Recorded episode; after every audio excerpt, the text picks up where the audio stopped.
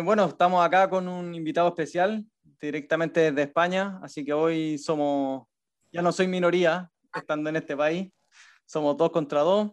Estamos con un entrenador de fútbol, bueno, que él nos va a contar eh, toda su carrera, que ha sido demasiado, con, muchos clubes muy extensa en distintos países. Así que le, le quiero dejar la bienvenida a Cristian Alesa, eh, de Zaragoza, y que, no, que se presente un poquito, que nos dé a conocer eh, desde hace cuánto tiempo es entrenador, qué ha hecho. Eh, bueno, prácticamente lo que, lo que conversamos siempre acá en este podcast. Así que, Cristian, bienvenido. Te, te paso, te cedo la palabra. Pues muchas gracias por la invitación. La verdad es que compartir y hablar de fútbol y además con, con gente de, de, un país tan amigo como es Chile, pues la verdad es que, que se agradece. Eh, pues a ver, soy un técnico relativamente joven. Ya sabemos que hoy en día pues, los entrenadores cada vez son más jóvenes, eh, pero bueno, yo me considero joven, tengo 36 años. Eh, en cuanto a licencia federativa, pues poseo la UEFA Pro, que se llama, lo cual no te corresponde que seas un muy buen entrenador, al revés, tenemos que seguir continuamente retroalimentándonos y, y aprendiendo y realizando ciclos formativos y en cuanto a experiencia formativa, pues eh, hemos tenido la oportunidad de, estar en fútbol base aproximadamente unos 10 años. Hemos dirigido a, clubes en alto rendimiento, a nivel sobre todo de fútbol femenino en segunda división, durante 3-4 años aproximadamente. Y todo lo vinculado con eh, el aspecto metodológico a nivel nacional e internacional. Actualmente, pues, eh, bueno, eh, Dirijo una tecnificación aquí en mi ciudad, en Zaragoza, además con un jugador chileno. Eh, luego explicaré las características de este jugador y la procedencia. Y eh, también pues a nivel internacional, eh, vinculado a, la Academia Internacional del Barcelona, pues participamos en Canadá y Estados Unidos con diferentes campus. Y también pues he tenido diferentes viajes a, a nivel sobre todo de ayudar en procesos en, Egipto, en Bangladesh, en Palestina, en Croacia, también en Estados Unidos, repetimos, y, también pues creando un poco eh, esa cultura a nivel de, crear un aprendizaje significativo que, que, bueno, al final pues es lo que, lo que se acontece en ayudar a otros entrenadores, en ayudar a otras academias y en ser mejores todos. Buenísimo. Cristian, ¿tú jugaste a nivel profesional o no? Pues mira, no llegamos, no llegamos a ser profesionales. Eh, después de juvenil, pues eh, pasamos por, por lo que es la cuarta división de España y la tercera división.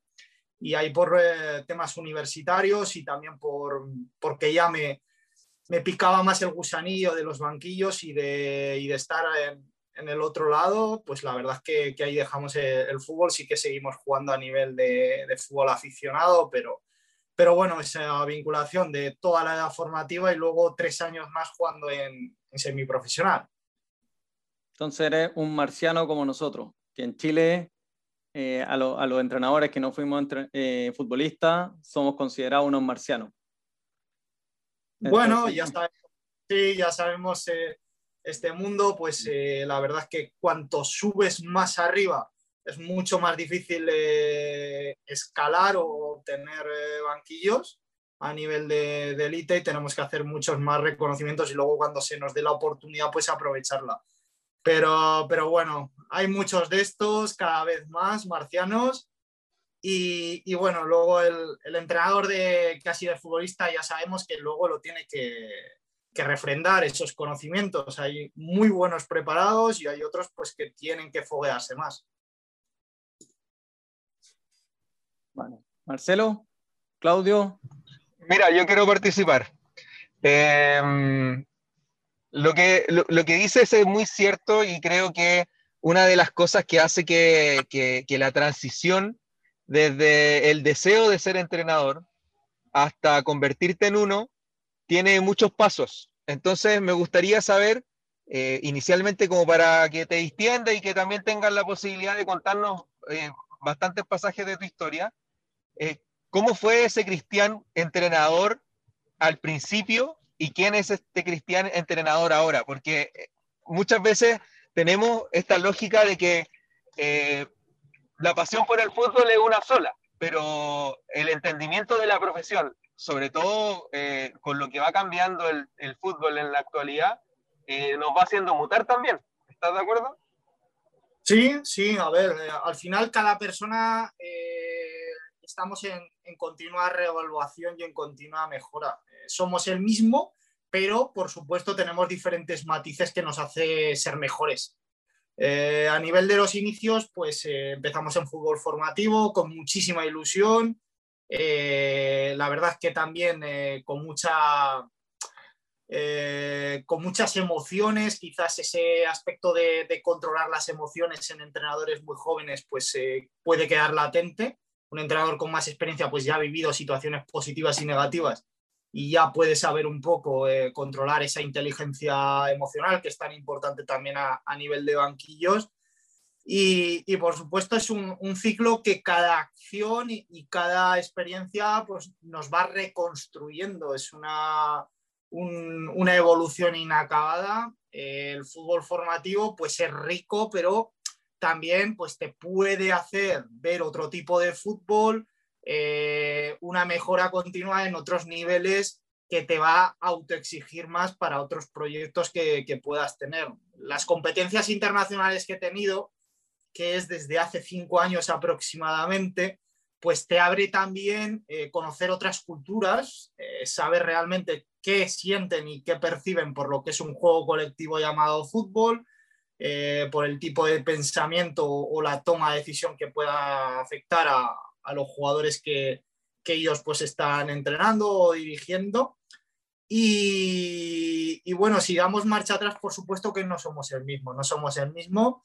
Eh, todo nos va automejorando, todo nos va, tanto lo positivo como lo negativo. También de lo negativo, por supuesto, aprendemos. Hemos tenido también, no se puede llamar fracasos porque para mí el fracaso es no haberlo intentado y no haber puesto eh, las mejores, eh, los mejores recursos dentro de, de, lo que podemos obtener de los futbolistas, pero hay situaciones que también pues, te hacen eh, pensar y te hacen eh, decir que, que verdaderamente eh, esto merece la pena. Y no solamente cuando las cosas van bien o cuando tus futbolistas mejoran, sino que también pues el ayudar y el obtener un producto a nivel humano a partir de unas relaciones que es el, un equipo, un, un jugador, pues realmente pues ya te va, te va considerando como que esto realmente merece la pena estar en el banquillo y todo lo, el tiempo invertido y el espacio y el dinero invertido,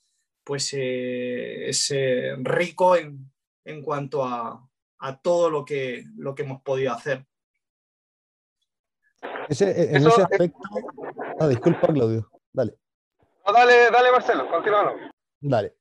En ese aspecto, Cristian, eh, en este desarrollo que has tenido, esta evolución como entrenador, ¿cuáles han sido los parámetros que tú has eh, ido percibiendo que debes eh, mejorar en, este producto entrenador para poder pasar desde el fútbol formativo, por ejemplo, y terminar en, el fútbol ya profesional? ¿cuáles son, estos aspectos que tú consideras que sí o sí se deben desarrollar como entrenador y se deben manejar para poder eh, llegar al fútbol profesional? Eh, en el sentido de mm, manejar un poquito, obviamente, más conceptos tácticos, metodologías de entrenamiento, desde la preparación física, desde la psicología deportiva. ¿Cuál a tu criterio han sido esos parámetros que te han permitido dar ese salto en relación al, a tus primeras experiencias como entrenador y, a lo que vienes haciendo ahora?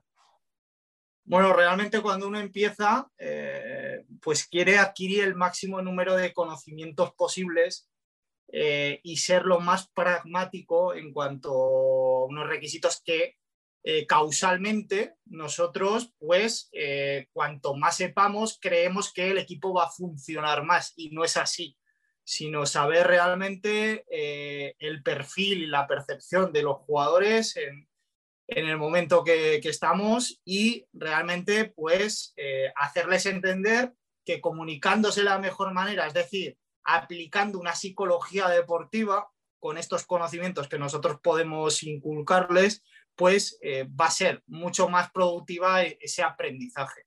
Yo creo que es lo fundamental, el, que al principio los entrenadores quieren entrenar realmente al juego profundo y no entrenar al juego de relación, al juego de, interacción, que, es el juego. Al final, pues hay, eh, se dice en el fútbol profesional que hay que convencer, que hay que convencer con un plan, con una estrategia operativa, eh, con un modelo que se llama de juego, pero en el fútbol formativo, cuando se empieza el modelo de juego, eh, es el aprendizaje, el aprendizaje de la mayor variabilidad de situaciones que, el jugador pueda desarrollar y que tenga opciones de respuesta. Lo que tenemos que ayudar es a respetar y a orientar esos procesos de comportamiento, no tanto entrenar a cosas, entrenar a conceptos, a, que este equipo juegue perfectamente, a cambiar el juego con cambios de orientación, sino saber cuándo se puede jugar al lado fuerte y al lado débil, cuándo se puede salir, no todo el rato hacer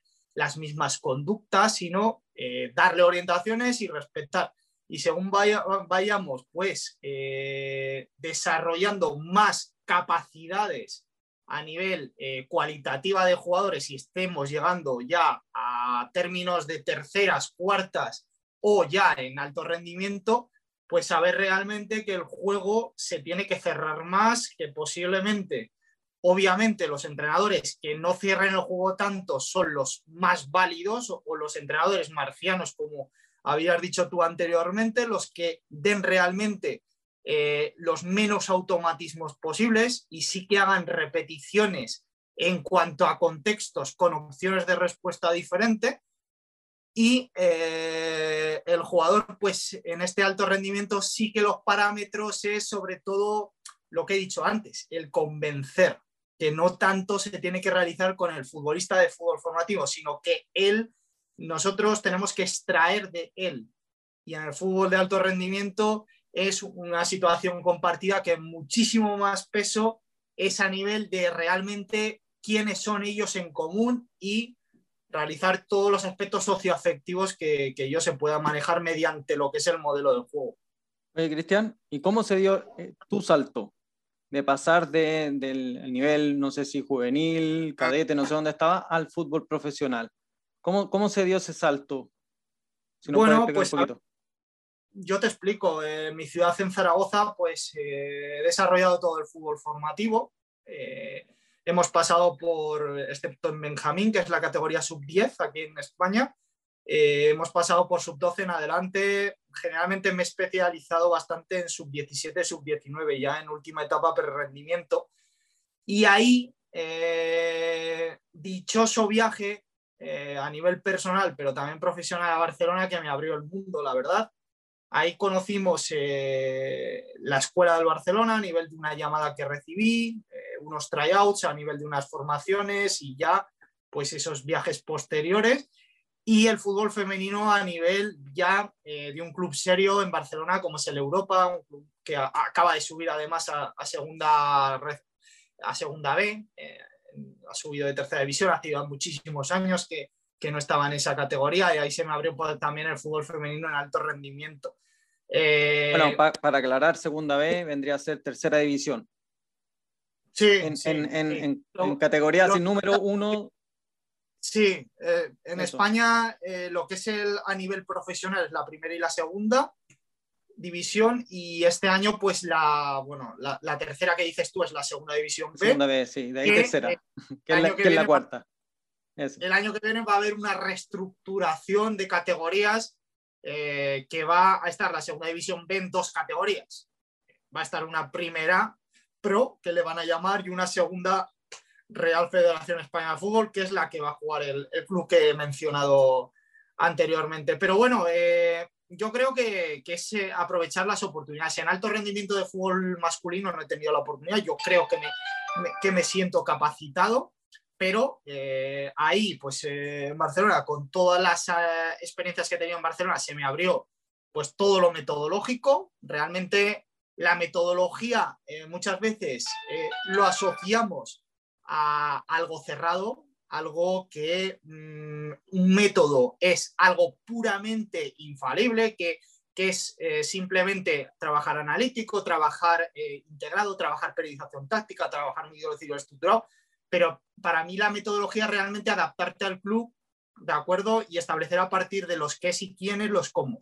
Eso es la metodología y eso es lo que he intentado desarrollar en cada experiencia internacional que he tenido. Egipto fue la primera a nivel sobre todo de, mucha intervención, eh, libertad absoluta a nivel de, establecer una, identidad. Eh, se eh, contactaron conmigo a nivel de, una red social que se llama LinkedIn, la conoceréis vosotros, seguramente una red profesional además muy seria, muy válida. Hay de todo, pero, pero realmente yo tuve la, la oportunidad ahí y esto es como todo. Siempre que se hable una red, pues una experiencia lleva a otra, contactos a partir también de mis experiencias en, Zaragoza, en, la Academia de Tecnificación que estoy ahora, pues se abrieron contactos en Bangladesh, en Chile, estuve en vuestro país. Os voy a contar un poco también eh, mi vinculación a, Chile. La verdad es que, como he dicho anteriormente, en la conversación que hemos tenido Nico y yo antes de la grabación, pues Chile realmente guardo eh, mucho vínculo afectivo por muchas cuestiones. Lo primero, tuve la oportunidad de entrenar a tres jugadoras en, mi experiencia en el Zaragoza femenino, eh, a, Helen, a su Helen, a, Rocío Soto y a Bárbara Santibáñez. Eh, mi, primera, mi primer viaje a Sudamérica fue a Chile. Eh, ahí estuve dando una ponencia en la Universidad Pacífico, que, creo que ya no está, ¿verdad? en Melipilla, es una ciudad, bueno, todos los que sean de Chile sabrán dónde está Melipilla, está cerca de Santiago, y ahí pues eh, visité Colo Colo, visité Quilín, tuve pues, contacto con, con eh, personas de ahí de la federación hablando de, del sistema metodológico y demás. Y, y, más cuestiones porque actualmente pues entrena un jugador de, que tuvo pasado en, en la U y en, y en Audax, eh, aquí en la academia, un jugador de, categoría ya fuera de, lo que es juvenil, eh, se apellía Vilches, eh, me parece que su padre jugó en, digo, entrenó en, primera división de, Chile. Y, bueno, también un amigo mío que se llama Kevin Didaña, que ahora va pues, a, entrenar a, a, Provincial Ranco en tercera división de, Chile, con lo cual guardo bastante vinculación a vuestro país. Bueno, luego las, las grandes participaciones con San Paolo y Bielsa de, la selección, que, que, también pues se guarda eh, ese recuerdo de, lo que, de lo que fue Chile, realmente el sello que marcó y, y demás. Y, lo que comentaba. Eh, ¿Y, el, pues, eh, ¿Y, el, chupete en Zaragoza? ¿Chupete Suazo? Sí. sí, sí. También, ¿o no? ¿O, no eres hincha de, de Zaragoza? Sí, sí, sí, sí. ¿Sí? acá, nos sinceramos todos, acá los tabúes los dejamos afuera en este podcast. Nosotros, en el primer capítulo, decimos de qué equipo somos. Realmente no, sí, pero no, no, no soy extremista de, fan de un equipo. O sea, eh, yo creo que con los años sí que, eh, y viendo todo tipo de, fútbol, de perfiles, pues ahora soy más eh, cultural que otra cosa. O sea, me gustan muchos equipos de, de, la Premier, muchos equipos de Italia me fijo más en el estilo de juego que lo que es el amor al, club. Lo cual, pues en el fútbol y sobre todo en el futbolista, el que guarda más los colores a un club está en, casi en peligro de extinción. Que eso es un problema que, existe en este fútbol moderno, ¿verdad? Que, muchas veces pues, nos movemos por, bueno, se, mueven por el, por el tema de dinero. Pero, pero es esto. Eh, lo que te he comentado a nivel de Chile, mi vinculación y, más países como Bangladesh, como Palestina, que en la vida me imaginaba que iba a visitar, pues a partir del balón, a partir del, juego del fútbol, pues he, podido compartir experiencias. Y eso aprovechando que, que he conocido tanto, que hay países futbolizados, otros no tanto, ¿cómo ves la, el crecimiento del fútbol, las diferencias que existen, no sé, en Bangladesh, en Estados Unidos, Canadá, me dijiste que también estuviste, ¿no? Entonces, bueno, en Chile, eh, no sé si nos puede hacer una comparativa de, de, todos estos continentes, eh, a qué nivel, porque claro, Europa es, la elite de la elite y, el resto estamos todos abajo. Entonces, que nos vaya contando un poquito en base a tu experiencia, ¿cómo, ¿cómo viste eso? Bueno, yo creo que, que, habría que diferenciarlo y jerarquizarlo mm, por el aspecto deportivo, por la percepción del juego y también por lo sociocultural.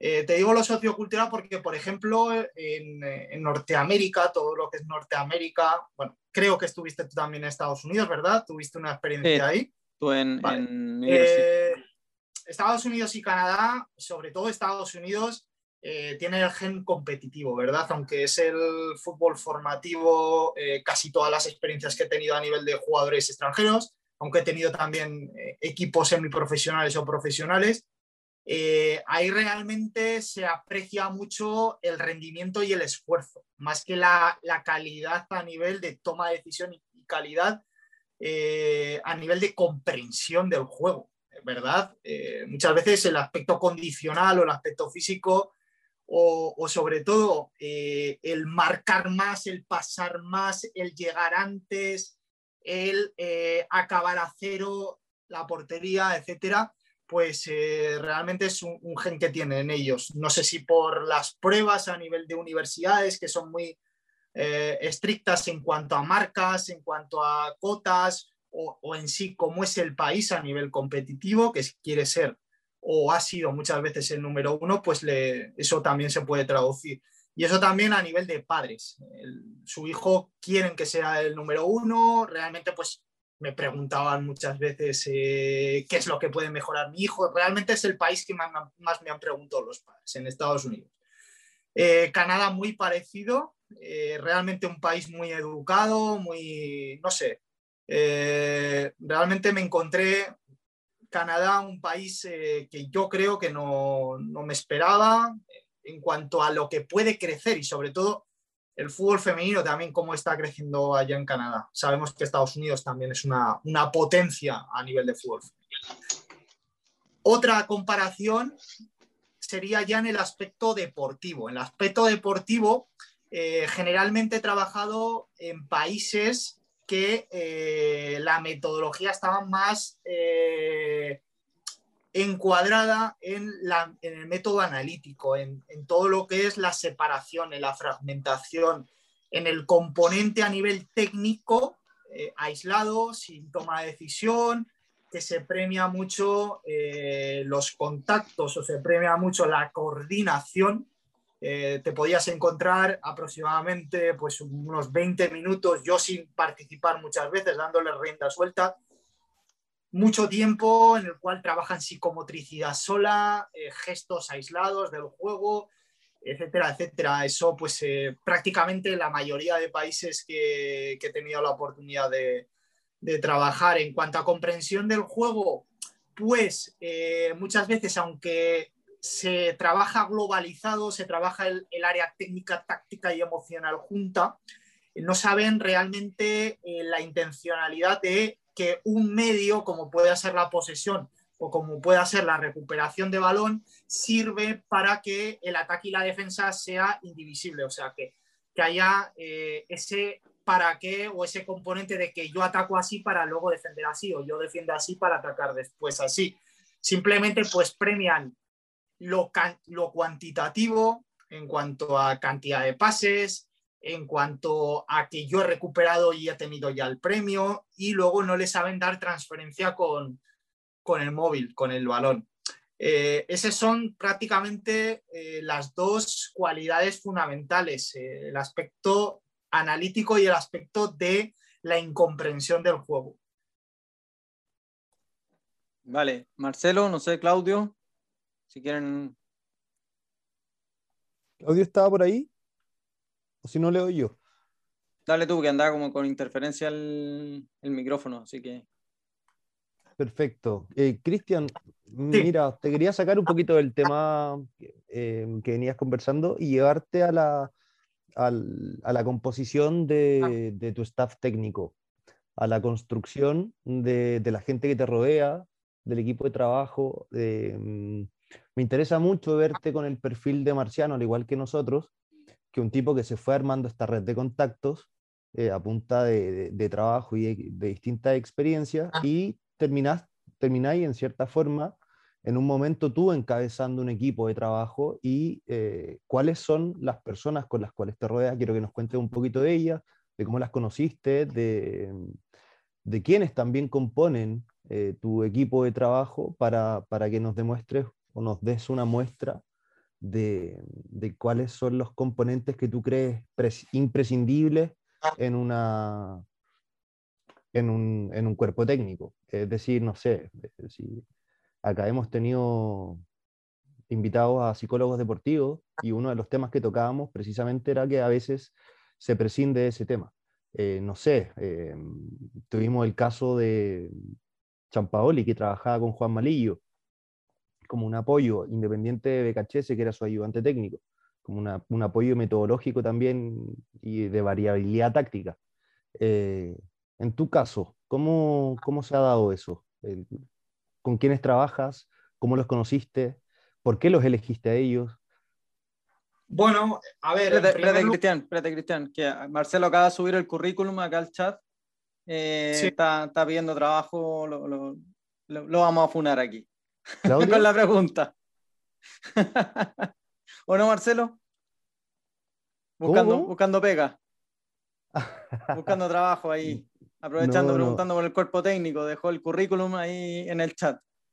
Bueno, todo, estamos todo, ¿eh? O sea, ah, aquí, al, final estamos todos en el mismo escalón. no, mira, fuera, fuera huevo, Cristian, te pregunto, viene la chilena, porque puta, yo trabajo solo, vengo trabajando solo hace un montón de tiempo y me encantaría poder llegar al momento de, de poder liderar un equipo de trabajo y, y, si se llega a presentar una oportunidad un poquito más seria en el fútbol profesional, uno tendrá que estar preparado y tendrás que tener a tu gente eh, mucho antes que te llegue esa oferta. O sea, no, no te podéis sentar a, a, pensar con quiénes vais a trabajar una vez que te hicieron una oferta así o una propuesta así. Entonces, me, me parece muy interesante ver cuáles son los aspectos que, que tú consideras imprescindibles para la elección de las personas que componen tu equipo de trabajo.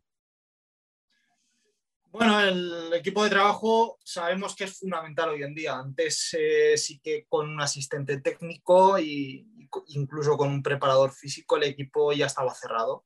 Eh, pero hoy en día, pues realmente eh, la figura del asistente técnico es una prolongación tuya, un segundo entrenador que te ayude a, abrirte, a que tenga esos cuatro ojos en vez de los dos que tienes tú y, luego que realmente tengáis el feeling por no solamente a nivel de afinidad, sino de entendimiento del juego, que no eh, estemos hablando en un lenguaje o en una comunicación diferente. Para ello, pues eh, lo tienes que conocer verdaderamente. No sirve, como en muchos casos, el, concepto solo de amistad, que, se establece en, muchos, en muchos primeros con segundos entrenadores y yo realmente pues eh, la meritocracia y luego por supuesto también tienes que tener la afinidad en cuanto a personalidad y en, y en un apego con él pues eh, es propio de él. De hecho, un asistente técnico, eh, y esto pues se decía mucho en, en muchos segundos que, que empezaron a, entrenar, que los primeros no simplemente tenían las funciones para ellos de eh, dar petos o poner los conos, sino que el, segundo entrenador, el asistente técnico, es una persona que se puede delegar, que puede presentar eh, la dirección de tareas que realmente pues, considere el entrenador, eh, todo lo que se trabaje a nivel colectivo, ya a nivel macro, pues posiblemente no sea tan conveniente que sea el segundo entrenador, pero sí en, cuando se diversifica o, se trabajan ya conceptos intersectoriales o conceptos ya eh, a nivel de que el segundo realmente pues tenga esa, prioridad, adelante con ello. Por supuesto, eh, luego a nivel intervencionista los partidos, fundamental, porque un entrenador y un segundo entrenador no es simplemente eh, entrenador durante la semana y para alinear, sino que durante el partido eh, tiene que ser un observador más que un analizador, un observador de comportamientos y realmente pues dar también eh, al primer entrenador cuestiones que se le escapan y tener esa variabilidad que, que, tú has dicho anteriormente. La figura del preparador físico, fundamental. ¿Por qué la figura del preparador físico fundamental? Porque hoy en día se trabaja de diferente manera. Se trabaja contextualizado, se trabaja por la idea de juego, Eh, preparador físico, yo hablo en mi caso, por ejemplo, era una persona que guardaba muchísimo, muchísimo, muchísimo apego en cuanto a la construcción de las sesiones de entrenamiento. ¿Por qué? Porque manejaba eh, los conceptos a nivel de la idea que pretendía yo llevarla a unos esfuerzos y a unos ritmos y por supuesto manejar todo lo que son las eh, recuperaciones, etcétera. La figura del preparador de porteros, también esencial a nivel coordinado, no solamente de antes que se manejaba aisladamente, entrenamiento técnico o entrenamiento a nivel analítico de entrenador de porteros, sino que hoy en día pues se integra muchas veces los porteros en el juego y el entrenador de porteros eh, da continuamente feedback y, y, todo lo que es la figura del cuerpo técnico y lo, digo, figura del cuerpo médico, incluido eh, readaptador, eh, fisio, etcétera, y yo una figura que sumamente le doy mucha importancia es la que has dicho anteriormente, la de un psicólogo no solamente a nivel externo, sino a nivel interno en el equipo. ¿Por qué? Porque hoy en día eh, el concepto de emoción, el concepto de, del manejo de, de, lo que es eh, los sentimientos es fundamental. Es fundamental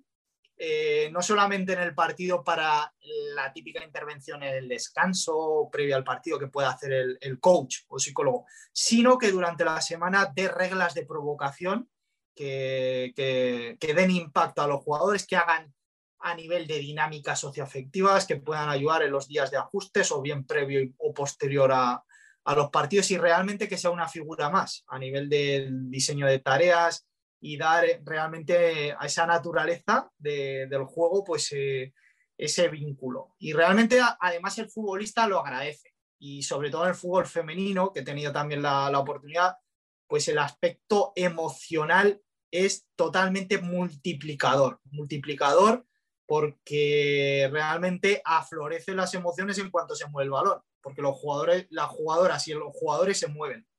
Con lo cual va a haber interacción, hay momentos que voy mejor, hay momentos que voy peor, hay momentos que tengo fuera de el entrenamiento problemas o en casa y eso pues puede ser ayudado por esa figura. Pero como a modo de conclusión, diciéndote, realmente tendríamos que tener en cuenta la afinidad con el cuerpo técnico, luego los conocimientos que pueda tener ese cuerpo técnico y luego la identificación del tipo de juego que realmente sea a nivel eh, refrendado por lo que sentimos nosotros. Perfecto. Oye, me surgen un montón, cinco cortito, que me surgen un montón de dudas, pero em, tocaste un tema, antes de, volver a la psicología deportiva, eh, mencionaste el tema de la, de la especificidad con el preparador de arqueros y el preparador físico. Eh, cuéntame cómo, cómo trabajan eh, esos aspectos de, manera tal de, realizar tareas contextualizadas para, permitir en el fondo este trabajo íntegro con tus colaboradores, que mm, hoy en día se usa, mucho, por ejemplo, los preparadores físicos entrenadores.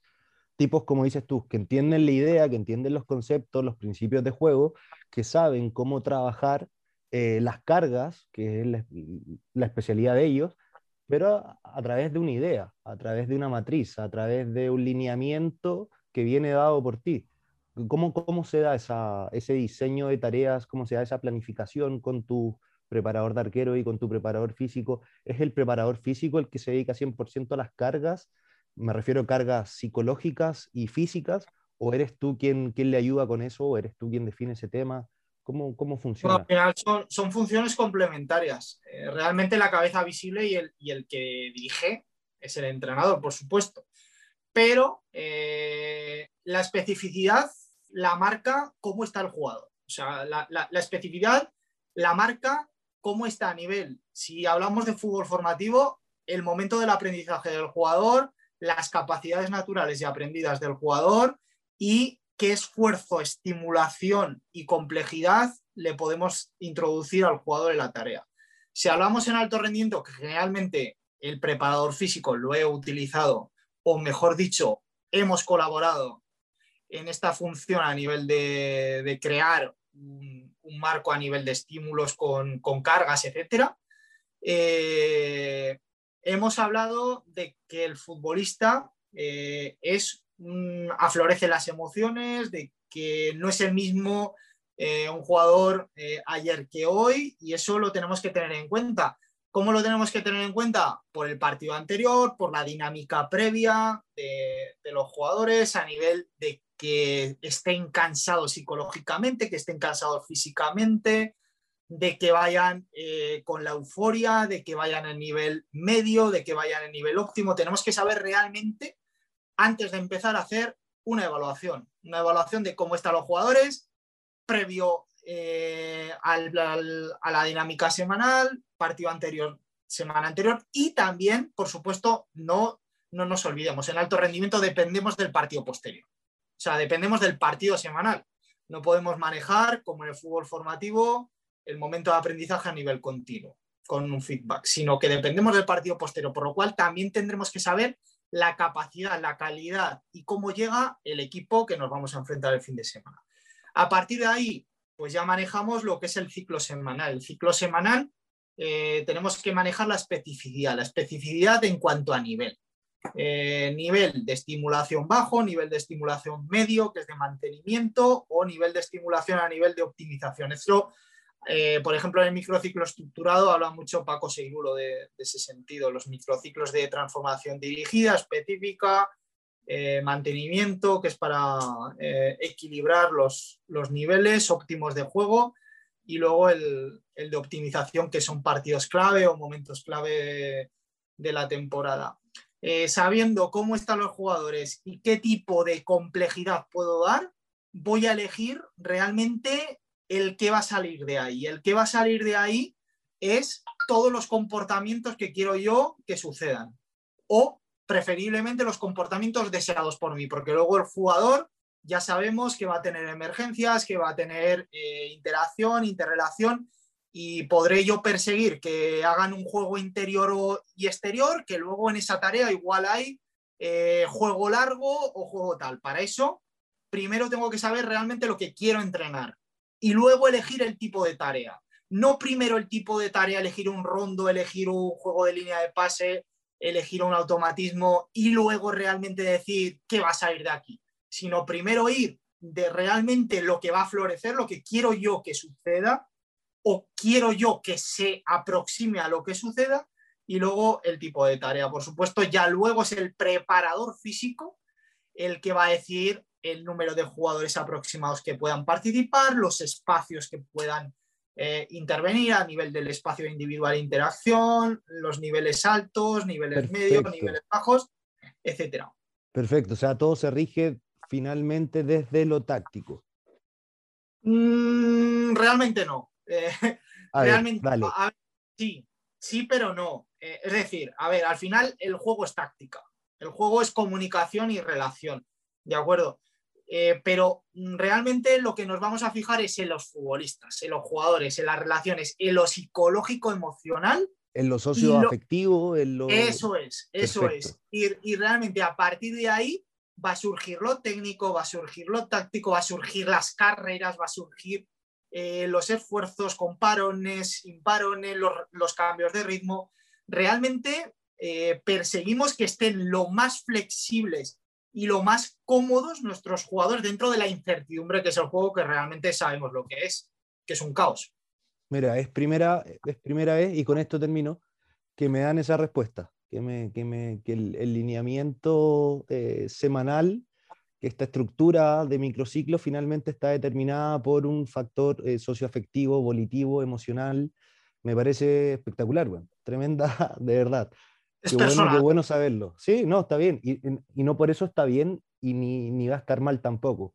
No es, no, es una, no es la única forma, me parece que sí es muy novedosa. No sé qué opina valga, Claudio. Valga la, valga la, aclaración de que cuando discutimos este tema del modelo de juego dentro del capítulo, de los capítulos anteriores, hablamos acerca de la relevancia que tiene la conversación que debiésemos sostener entre el entrenador que dirige el proyecto y el preparador físico.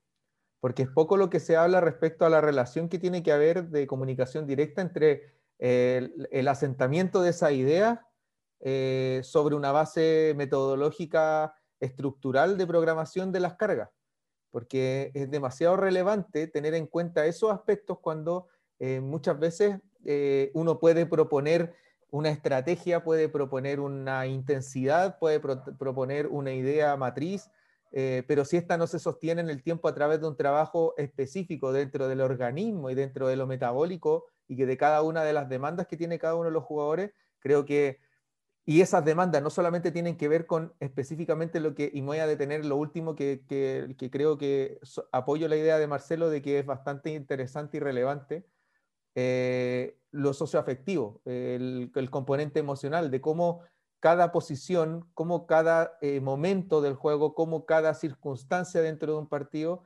eh, exige ciertas demandas que tienen que estar condensadas eficientemente desde la propuesta que uno entrega desde el discurso y lo que uno hace en la jornada de entrenamiento y cómo finalmente se va a proyectar esto en el juego. Entonces, me parece absolutamente fascinante eso. Ahora, te he escuchado hablar mucho y, que, y, también comparto muchas de las cosas eh, que en algún momento también ha, hecho que esta relación y esta conversación se haya dado gracias a nuestras conversaciones por Twitter. Es que eh, te llama mucho la atención el tema humano, el, tema, el factor de la, relevancia que tiene eh, la emoción, de la relevancia que tiene la interacción, de la relevancia que tiene eh, la comunión y, cómo esto finalmente a través de las distintas estrategias que podemos utilizar para eh, llevarla a cabo, se materializan desde distintos discursos y de distintas áreas, no solamente en el fútbol. habla, tus tweets muchas veces hablan de literatura, de ciencia, de neurociencia, de, eh, frases que, rescatas de otros profesionales de áreas que bien parecen muy diferentes. Pero mi pregunta concreta es, ¿cómo podemos eh, abrir la discusión, los entrenadores, desde este modelo de necesidad de aprendizaje humano, cuando en el alto rendimiento lo que se exige es el resultado? Cuando hay eh, un formato desde la que tú como entrenador te contratan por una propuesta, te contratan por una idea, te contratan por un estilo, pero finalmente lo que priman son los resultados. Uno puede ver que en el juego quizá esos lineamientos empiezan a crecer, que requieren un proceso. Nuevamente insisto en lo humano, el, eh, ser humano requiere de un proceso para eh, atomizar un poco este, este, este aprendizaje, pero a nosotros se nos exige ganar. Y lo dijo, bien lo dijo Guardiola en una ocasión, dijo, no existen las ideas, no existe la filosofía, aquí lo que pasa es que tengo que ganar. Si yo no gano, me va a venir y me va a reemplazar alguien más.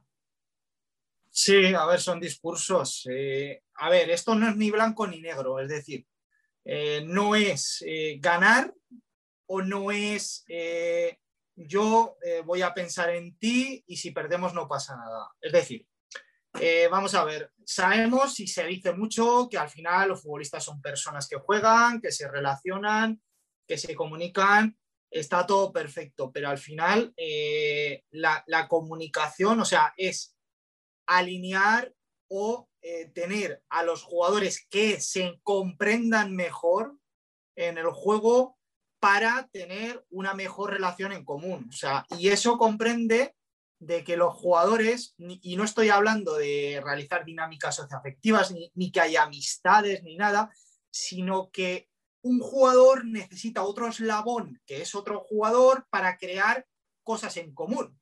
Es decir, un jugador, y esto lo dice mucho Oscar Cano, eh, realmente pues a Oscar Cano lo, escucho mucho, eh, podéis, eh, e invito a muchas personas de, que, nos puedan escuchar hoy que, lo, lo, escuchen y lo lean, porque Oscar Cano es de este pensamiento a nivel de relaciones humanas comprendidas en lo que es un engranaje colectivo.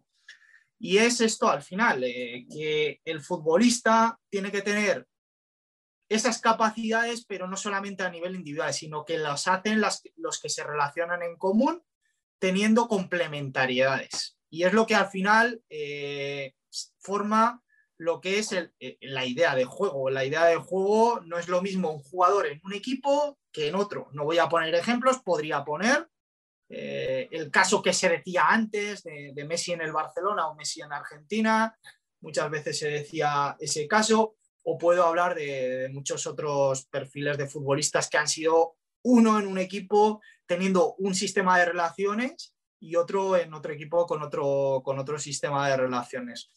No hay que ser extremista realmente. Para mí doy mucha importancia a eso, a que los jugadores realmente eh, se asocien en una relación a nivel de varias personas en los espacios correctos para superar o que no te superen a un rival. Me apoyo mucho en, esta literatura, en, estas personas que realmente son entrenadores, porque para mí muchas veces, eh, y, hablo de España también, realmente se ha tactificado o eh, cruelmente se ha convertido el juego en una estrategia de ajedrez, en una estrategia de ajedrez, y en Twitter lo podemos, eh, lo podemos ver, que, muchas personas pues dicen, esto se ha hecho mal así porque este jugador no estaba en esta posición o porque tienen que jugar con un 4-3-3 con dos por dentro, etcétera, etcétera. Al final, los jugadores son los que juegan, el entrenador tiene la propuesta correcta para que su equipo juegue de la mejor manera y aquí no existe una cosa que sea verdad y otra que sea error o mentira, sino que son interpretaciones. Y esto lo dicen muchos filósofos, mucho, mucha literatura, que al final el fútbol son conjeturas. Y es que es verdad, como la vida misma. Y hablando de recientemente eh, una persona muy querida, como era Humberto Maturana en vuestro país, pues realmente es lo que te comenté en, un tweet que tenemos, que era realmente un entrenador de deportes colectivos, porque hablaba de entendimiento, hablaba de reflexión, hablaba del presente, del presente, de que un jugador no puede vivir del pasado, un jugador tiene que saber realmente leer la situación de juego que en ese momento ocurre y tiene que haber la variabilidad, tiene que haber la adaptación a la situación jugada. Hablaba del lenguaje, hablaba de que no existe la verdad, hablaba de respetar la naturaleza del jugador, o sea, hablaba de un sinfín de situaciones, e igual que Humberto, os puedo decir muchísimo más, pero Humberto, al ser de vuestro país, os lo nombro. Hay muchos entrenadores que piensan eso, también no lo exteriorizan, no lo exteriorizan. ¿Por qué? Porque la prensa realmente vende eh, que tú le expliques los porqués del juego, las causalidades, etcétera, o hay determinados entrenadores que ni hablan del juego y la prensa pues quiere realmente escuchar lo que, lo que quieren escuchar. Y, bueno, eh, al final no es ni ser esclavos de ni el sistema, ni el modelo, etcétera, ni ser realmente unos humanistas que se olviden del juego. Yo cuando hablo de humanidad, hablo de aspectos relacionales sociales y por lo cual es el juego. Al final, por supuesto, hay que tener conocimiento del juego, obviamente. El que no conozca el juego, pues estará muy lejos de, realmente optimizar a, esos futbolistas.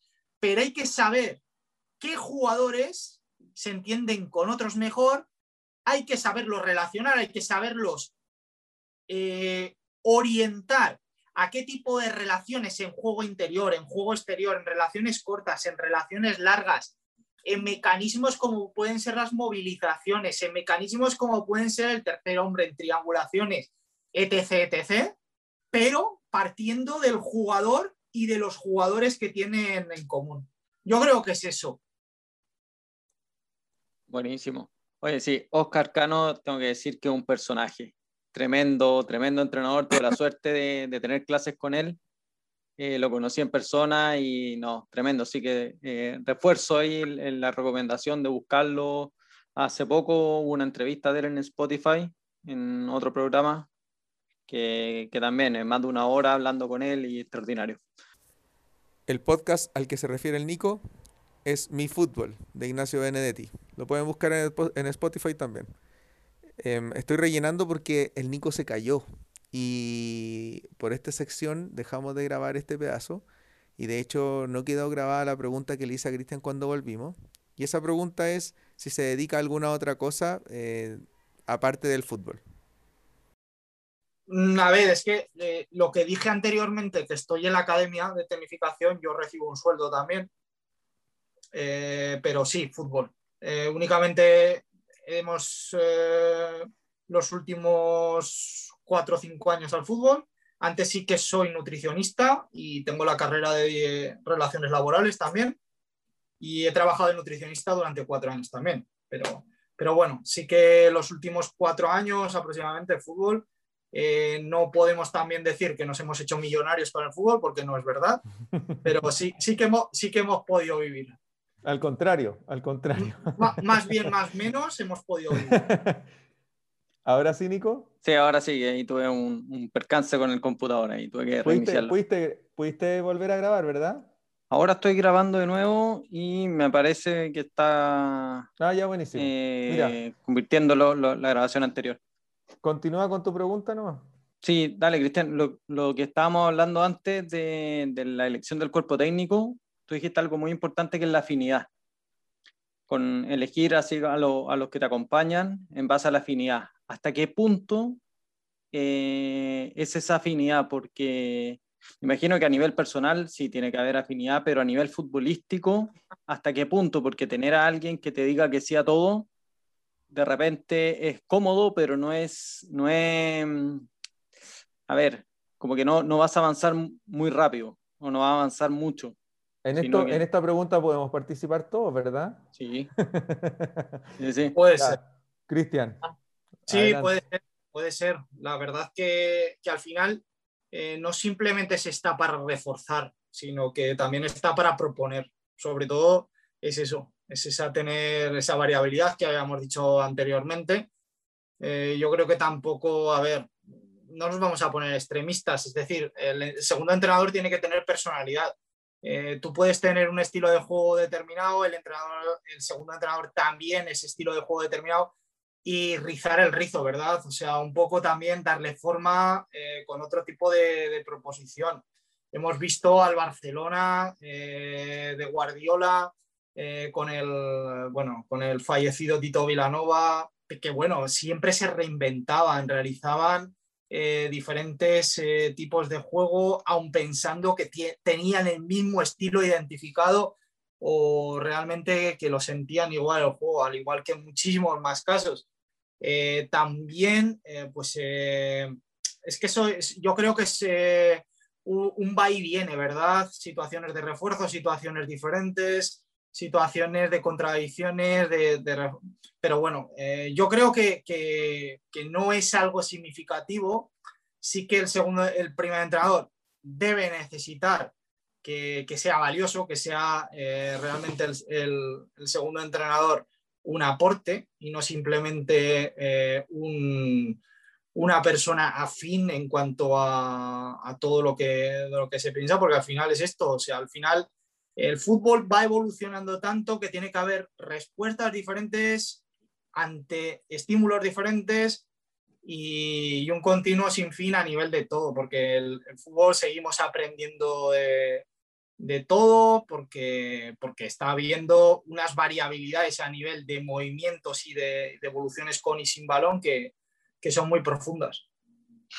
Ahí, ahí es donde yo creo que, que cobra especial relevancia la necesidad y obligación, más que, bueno, van un poquito de la mano esos dos conceptos, necesidad con obligación, en donde al entrenador le urgen, por sobre todo hoy en día con el, con el fútbol, como la, concepción del fútbol que tenemos hoy, en donde estas habilidades blandas para poder relacionarse con distintos eh, niveles de información y con distintos niveles de, de cargo y roles dentro del cuerpo técnico, Em, es donde entra lo, más relevante, creo, porque eh, puede dar la situación en donde conversaban hace, un, hace unos momentos atrás respecto a, esto de la creación del cuerpo técnico y de cómo llegar con un, con un staff a ciertos clubes, pero te va a tocar la circunstancia de que va a llegar a un club donde van a haber profesionales que van a estar impuestos por el club.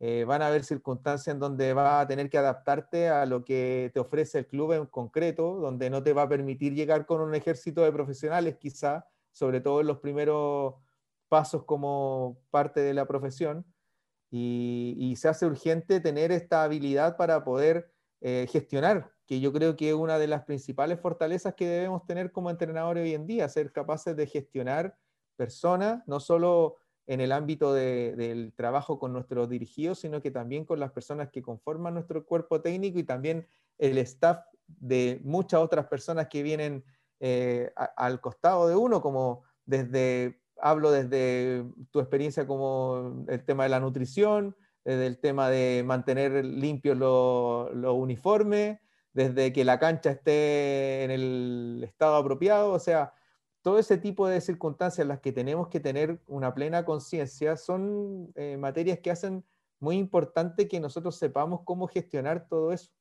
Y, y, yo creo que ahí es donde también el entrenador se queda muchas veces corto, porque eh, en ocasiones tendemos a em, unidimensionar nuestra labor a lo que únicamente ocurre dentro del campo de juego. Y ahí es donde te quiero llevar un poco, Cristian, respecto a cuáles sean tus impresiones. Eh, porque de, qué manera tú sientes o cómo se vive en base a tu experiencia eh, la profesión del entrenador. ¿Cuáles son las dimensiones que, a las que uno debiese estar atento? ¿Cuáles son las, las cosas que a las que tú consideras que son de plano de, plano relevante o quizás también secundarias, pero que son importantes a tener en cuenta para que nosotros nos fortalezcamos. Bueno, eh, remuevo otra vez lo anterior que has dicho respecto a figuras que puede el club eh, incorporar, o sea, o, tener en, el cuerpo técnico, y eso es un aspecto realmente escabroso, ¿verdad? Porque hay que coordinar eh, personas que, que, nos conocen y saben cómo trabajan o saber cómo trabajamos, a personas que pueden tener otro tipo de experiencias previas, hábitos, etcétera, y sobre todo y mucho más difícil si vamos a una cultura diferente con otro tipo de fútbol diferente y con unos hábitos de ese club o, de esa idiosincrasia del país eh, diferente. Lo primero es, bastante, es bastante más eh, real que ocurra eso a, que, a que lleguemos con nuestro grupo de trabajo. Mira, lo primero, yo creo, yo creo que hay que evaluar, y es difícil, es difícil, pero hay que evaluar si son buenas personas. O sea, y, puede resultar una tontería, pero hay que saber realmente lo primero es que si son buenas o esas personas eh, realmente nos pueden conducir a, dudas, ¿vale? Eh, por supuesto, eh, si es algo impuesto por el club, no lo tenemos que tragar con patatas. No lo tenemos que tragar con patatas. Podemos poner nuestras condiciones, ya será el entrenador el que acepte o no acepte. Si acepta, a esa persona hay que redirigirla verdaderamente con lo que puede aportar él, lo que puede aportar él, sus cualidades, sus capacidades, a lo que realmente nosotros pretendemos ver. Y es una función coordinada, como has dicho antes, de liderar a personas, de ser un director de recursos humanos y eh, tener ese fin, que al final el fútbol de alto rendimiento es la victoria, ganar, ¿no? Eh, esas personas, por supuesto, también nos tenemos que adaptar. Imaginamos, por ejemplo, os pongo un ejemplo de un preparador físico que nos impone el club y ese preparador físico está acostumbrado eh, a realizar siempre carreras sin balón, por ejemplo. Os pongo un ejemplo muy, muy claro. Pues claro, a esa persona hay que saber eh, decirla, decirla que, eh, que su hábito puede aportar y poco a poco ir reconduciéndole. Eso hablaba mucho, por ejemplo, el, el libro de Saber Tamarit, de la periodización táctica, de la estrategia del café con leche. Decía la estrategia del café con leche que lo, eh, dirigía directamente a jugadores, con el caso de Mourinho cuando se fue del Oporto. Con el caso de Mourinho cuando se fue del Oporto, un equipo que estaba acostumbrado a un estilo de, entrenamiento determinado, llegó una persona a entrenar, ahora mismo no recuerdo el entrenador, creo que era italiano el entrenador, y duró dos meses aproximadamente ese entrenador. ¿Por qué? Porque esa persona cambió completamente eh, el estilo de Mourinho victorioso además, sabemos que gana una Champions League con el y los jugadores no le siguieron, los jugadores no le siguieron. Pues esto es lo mismo, eh, es saber realmente extraer sus cualidades, dejarle trabajar al principio, por supuesto, si esa persona es reticente y cambia profundamente su comportamiento con nuestra metodología, perfecto. Pero si no, ir cambiándole lentamente a lo que nosotros perseguimos. Y claro, nosotros al final somos los directores. Somos los directores, pero no queremos ser enemigos. Ese es el, tema de tener una persona en el, cuerpo técnico. Respecto a, a, la pregunta que me has dicho, capacidades que debe tener un entrenador. Eh, el primero es saber conocer a personas. Saber conocer a personas es realmente ser un psicólogo invisible. Ser un psicólogo invisible que pueda llegar a ser visible en determinados momentos. El segundo es el conocimiento del juego el conocimiento del juego y, sobre todo, aparte del conocimiento, ponerlo en práctica, sabiendo que el futbolista es el protagonista, pero eh, y realmente, como dice Oscar Cano, extrayendo ser ese detective de realmente quiénes se llevan mejores con quiénes y entrenar el máximo número de veces en esos comportamientos en los juegos de entrenamiento. El tercero, el ser intervencionista en los partidos, es decir, muchas veces sí, el jugador es el protagonista, pero hay entrenadores que cambian partidos. Muchas veces hay entrenadores que cambian partidos con planteamientos que al final eh, el futbolista sabemos y decimos, nos cansamos de decir que en un juego se tiene que adaptar a la situación, pero eh, el entrenador tiene que ser ese soporte externo que al realmente al jugador eh, pues, le ayude en ciertos modos. Al final, lo que se juega en el juego, juega a los jugadores. Y lo decía Dante Pancheri. Al final las circunstancias del juego son las que determinan y no la táctica. Pero sí hay, que hay entrenadores mucho más influyentes que, otros. Yo creo que son las tres principales. luego la cuarta, por supuesto, eh, y va relacionada con la a nivel de psicología. Eh, tener ese departamento psicológico al final a ser un gestor de emociones esa cuarta figura que va también al aspecto humanista de la primera, pero la primera era más a nivel de campo y la cuarta sería más a nivel de eh, reforzar o corregir comportamientos, comportamientos emocionales que vamos viendo a lo largo del día que, que pueden venir bien extrapolados fuera del campo, pero también pueden venir por bajos estados de forma, por circunstancias X, etcétera. Yo creo que son las cuatro que, podríamos tener. Dos van más al aspecto eh, puramente intervencionista o eh, a nivel de, influir en, el juego y, dos a nivel de, los comportamientos humanos. Pero al final el juego es juego y el juego son relaciones. O sea, es que esto es como el ataque y la defensa. Buenísimo. Oye, Marcelo, no sé si tienes alguna duda respecto a esto, si no cambio el tema. Eh, cortito, quería retomar, eh, Cristian habló de la importancia del psicólogo deportivo. Eh, quería que nos cuente más o menos cómo es la dinámica del psicólogo en las sesiones mismas. interviene al principio de la sesión y cierto rato con los futbolistas o lo llevan a cancha y está presente en el entrenamiento y tienen didácticas, distintas dinámicas de grupo. ¿cómo, ¿En qué momentos de la semana o de la temporada? Eh, tiene mayor relevancia esta figura. Eh, cuéntanos un poquito más de, eso. Bueno, bueno, en primer lugar te he de decir que, mi, segunda temporada en el Zaragoza femenino, en el equipo de alto rendimiento de, Zaragoza, pues eh, quise contar con esta figura. por temas laborales, pues esta persona esporádicamente asistía y mi idea era la siguiente eh, generalmente, eh, posterior al partido, el día mm, después, el, lunes, generalmente, eh, esta persona mm, realmente mm, no la consideraba, aunque pudiera considerarla así, que el entrenador es la cabeza a nivel de que si ha ocurrido bien, cosas positivas o cosas negativas, tiene que dar ese do de pecho, ese, paso adelante para que te vea como figura eh, predominante. Sí que puede haber ciertas conversaciones, pero el jugador o la jugadora aún está en caliente. Y cuando está en caliente o la jugadora o el jugador, pues se pueden decir cosas que realmente eh, no afectan positivamente al equipo. ¿Hay ocurrido eh, circunstancias positivas o negativas? No estoy hablando solo de negativas. Eh, ya el día primero central de la semana, importante. ¿Por qué? Porque generalmente, y en mi, visión de juego, más a nivel de que haya interacciones muy altas, de que haya espacio reducido, pocos jugadores o capacidad de que haya duelos constantes, eh, ahí se pueden extraer muchas conclusiones, con lo cual el, psicólogo deportivo es importante que aquí participe. Eh, no solamente como un observador, sino también como participante activo en dirección de, tareas.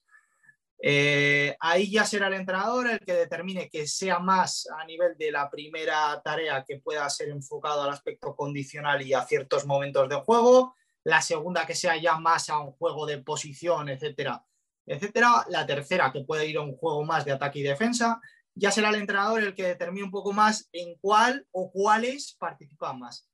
Eh, el día segundo de la semana también posiblemente, pero yo lo veo más adecuado el primer día de la semana porque las interacciones van a ser más reducidas, eh, más altas, pero a la vez el espacio es más reducido y eh, va a haber más confrontaciones.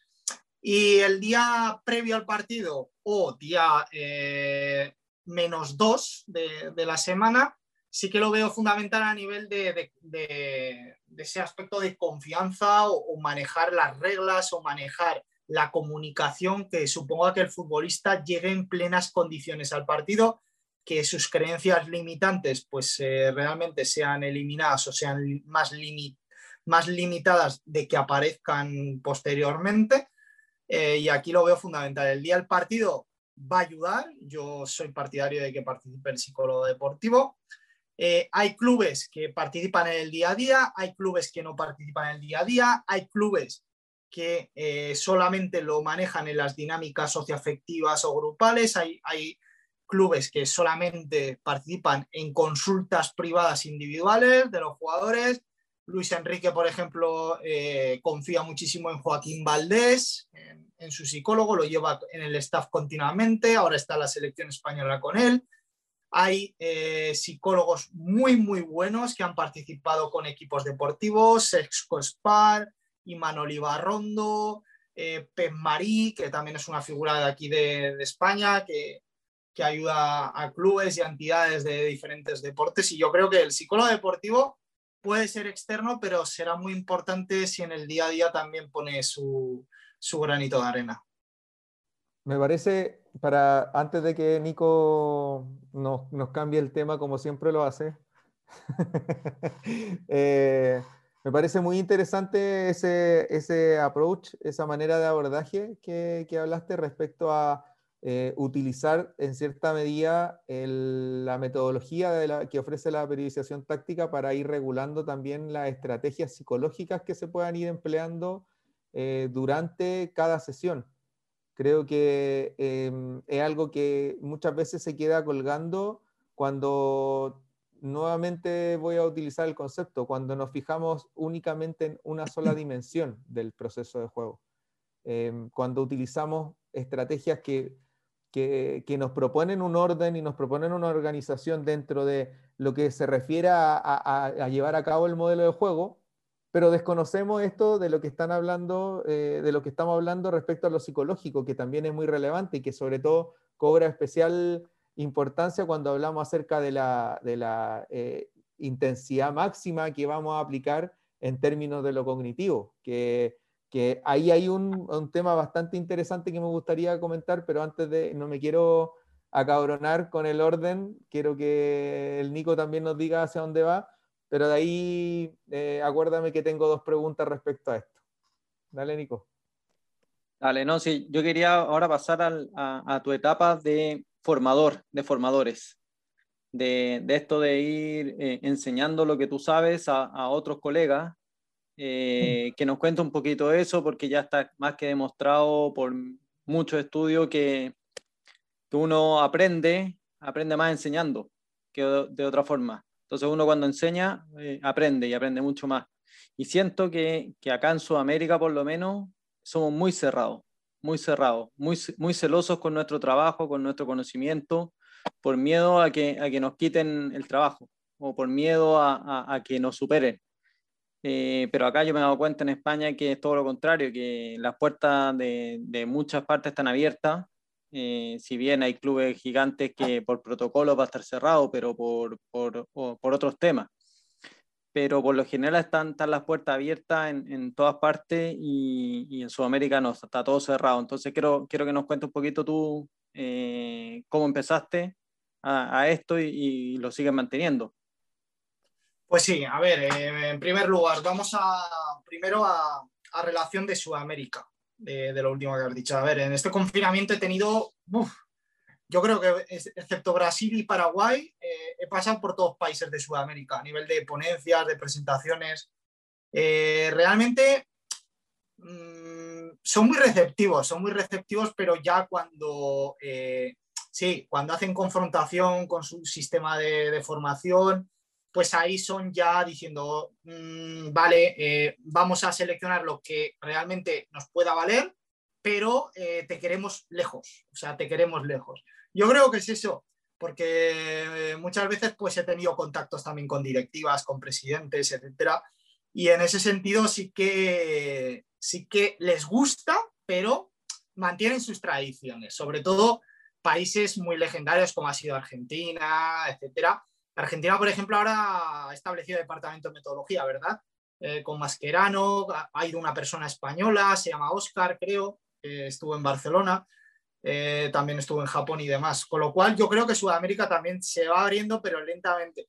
Además, es una pena porque realmente yo siento devoción por el fútbol sudamericano. ¿Por qué? Porque eh, el perfil de jugadores y lo que habéis sido en la historia, pues realmente es la naturalidad del juego, ¿verdad? La libertad, la, no sé, el estereotipo de un jugador atrevido, de, de, lo que llamáis vosotros, la gambeta, etcétera, del fútbol de, cancha, del fútbol de, del potrero, etcétera. Por supuesto, con la evolución de la historia, pues se ha perdido más el potrero, se ha tactificado sobre todo en países como Brasil también, que eran pura eh, armonía, etcétera.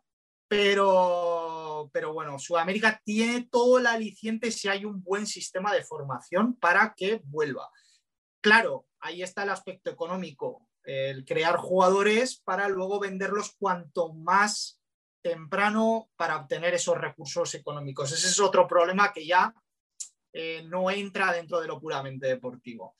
Eh, en cuanto a lo que he querido yo eh, formando a, formadores, pues es que mmm, la, metodología es lo que hemos dicho anteriormente. Lo que tienen que hacer es reordenar estructuras mentales eh, a nivel de que puedan abrir la mente, abrir la mentalidad.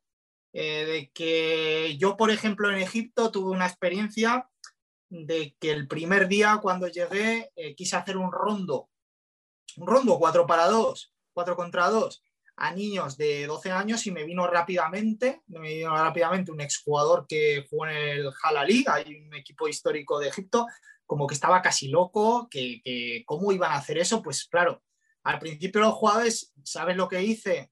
Cogieron el balón con la mano, estuvieron con el balón en la mano, cuatro contra dos con la mano, luego a dos, tres toques, luego a jugar un toque, es decir, realizar una progresión metodológica, no directamente rechazar. Directamente rechazar, ¿por qué? Porque eh, como saben que es algo diferente, como saben que es algo que no han realizado nunca, que, que lo que realizaban es saltos en valla, tiros a portería, acciones combinativas sin oposición y un partido final, pues eh, eso iba a suponer completamente que los padres lo iban a ver desde fuera, que no iba a haber fluidez y que sus niños pues igual se desapuntaban. Es el único caso que tuve en Egipto. Lo demás, totalmente agradecido. Eh, vamos, el segundo año que asistí con ellos, eh, pues una, una mejoría increíble. Pero yo creo que, que, me he encontrado predisposición. Es un aspecto bastante chocante, ¿verdad? Porque cuando vas con, un, con una metodología eh, que obviamente me voy, a, me voy a adaptar a lo que voy, o sea, no soy eh, totalmente transgresor, transformado, sino que voy poco a poco cambiando con ese descubrimiento guiado al principio. No voy, eh, no voy al principio a saco con una libre exploración o con una resolución de problemas que haya un alto índice, sino adaptándome a, al, al, contexto. Y, es esto, o sea, eh, lo, totalmente eh, con una metodología de, de, que hay un seguimiento, de que no es un caso puntual, de, de mis presencias hay o mis contactos a nivel de, de um, online. Por ejemplo, ayer empecé un programa con la India para, para un mes Y claro, los niños, simplemente eh, hubo tres, tres key points, o sea, tres temas muy claros ayer, que tenían que haber jugadores en diferentes líneas, por delante, por detrás y en balón. Que tenía que haber juego por dentro y juego por fuera, que tenían que haber jugadores por dentro y jugadores por fuera.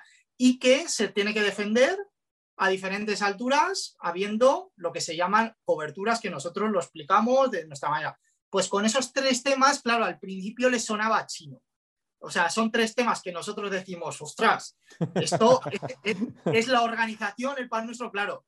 Ellos estaban acostumbrados a jugar partidos, no les daban indicaciones. Yo he visto vídeos de, esa academia y, y, lo que hacen es saltar vallas y hacer pase control, pase control, pase control.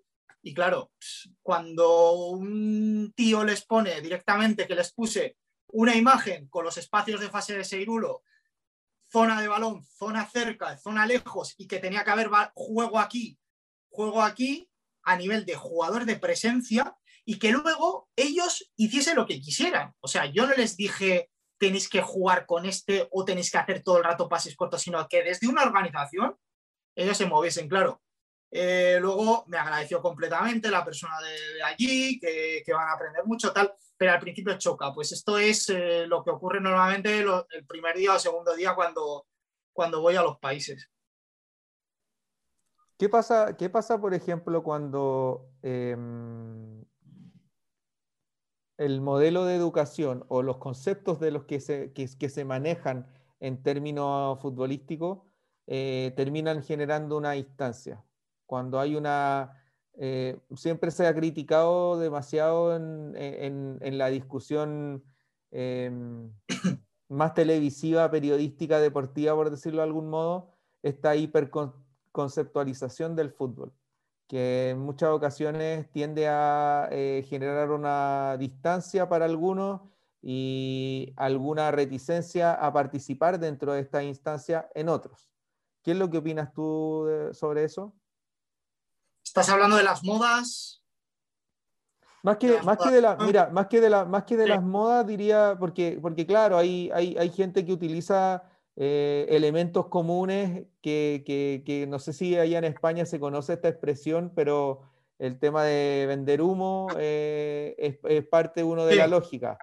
Pero por otro lado también está el hecho de em, aterrizar en conceptos que sean em, horizontales que podamos entender todo y que nos permitan también identificar ciertas circunstancias del juego para hacerlo muchísimo más pedagógico, pero también hay otro extremo donde ya la hiperconceptualización ha sido llevada a la, a la máxima expresión y ya eh, la confusión que genera no solo es entre pares, sino que también se transforma en una barrera a superar entre entrenador-jugador.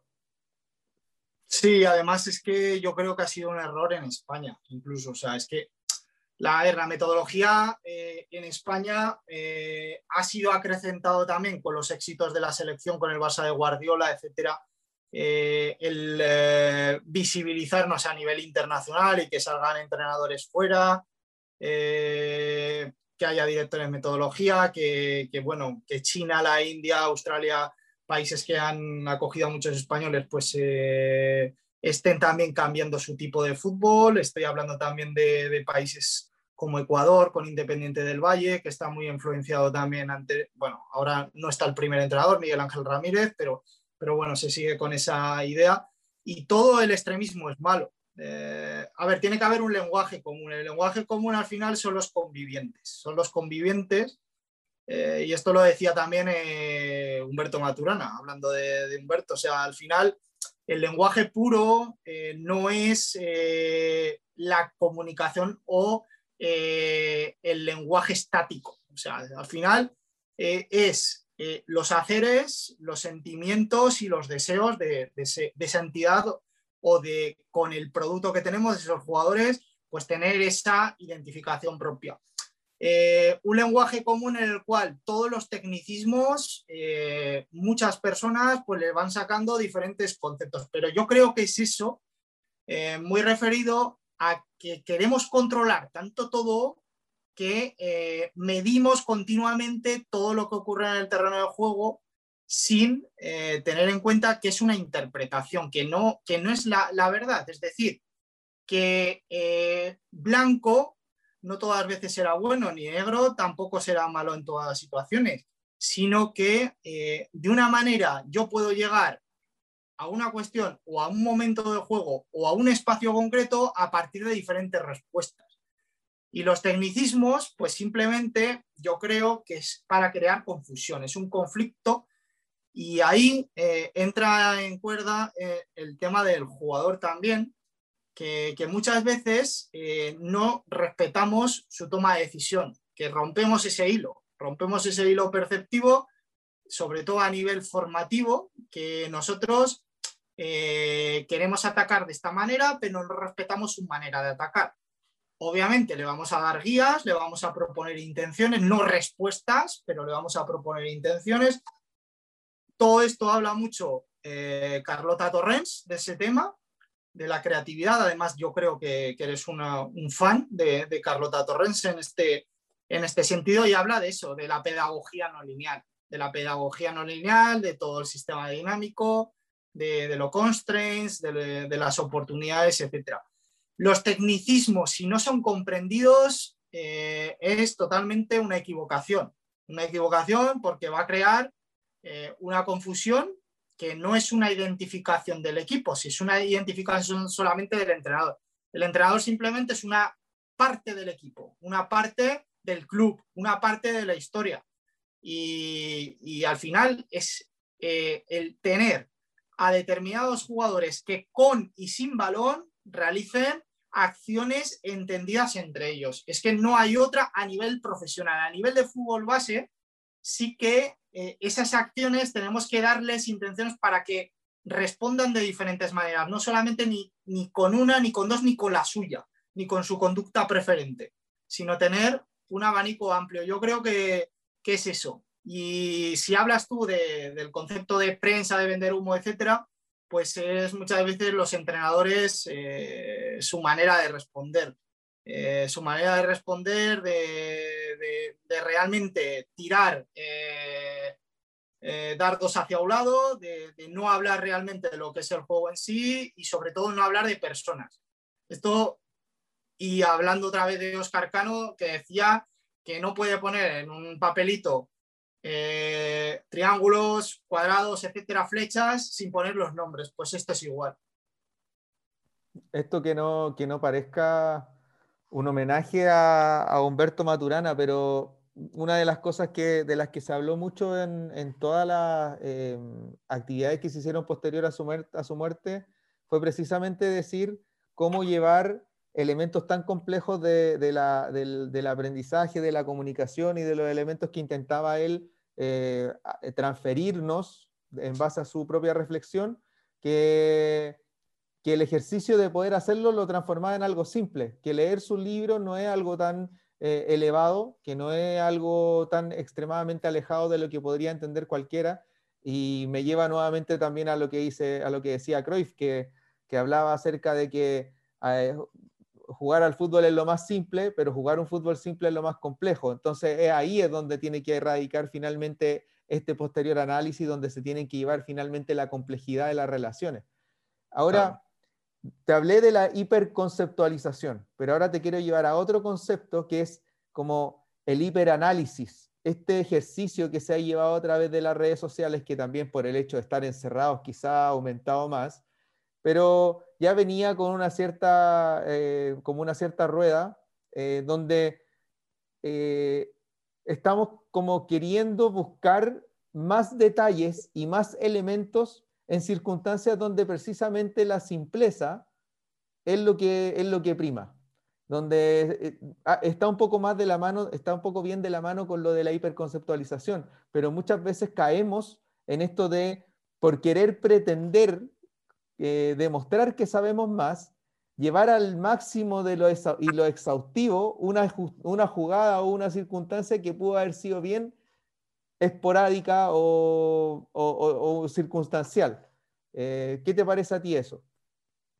Concretamente, además, eh, el fotograma de esa acción, esa interacción, mejor dicho, eh, cambia a la milésima de segundo. De, de, otra jugada totalmente diferente, sabiendo dónde están los espacios y dónde están los compañeros y rivales. O sea, a ver, aquí no me quiero meter tampoco en, en fregados, que se dice aquí en, en España.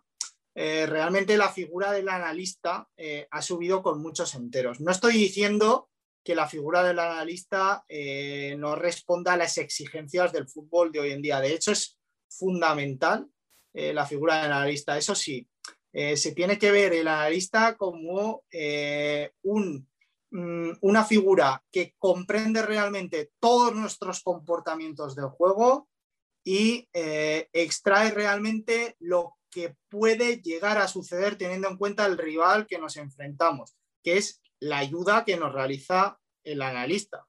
Dar ese estudio o bien a nivel propio para expandirnos nuestra información y formación o la información del rival se sobreanaliza el juego, no se observa tanto las relaciones y comportamientos, se causaliza mucho, se causaliza, se dice el porqué de, de todas las jugadas, sabiendo realmente que, eh, como, como, he dicho en, en este podcast y en estas conversaciones, no hay una verdad absoluta, no hay realidades, sino que son interpretaciones.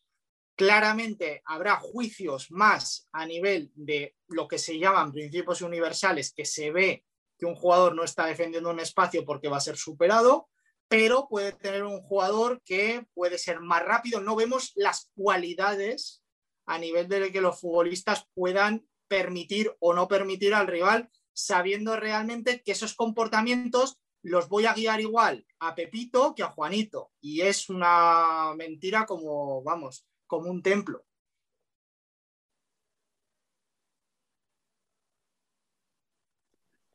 Bueno, con lo, que dijiste lo, de las fotos de los momentos, voy a aprovechar aquí de compartir.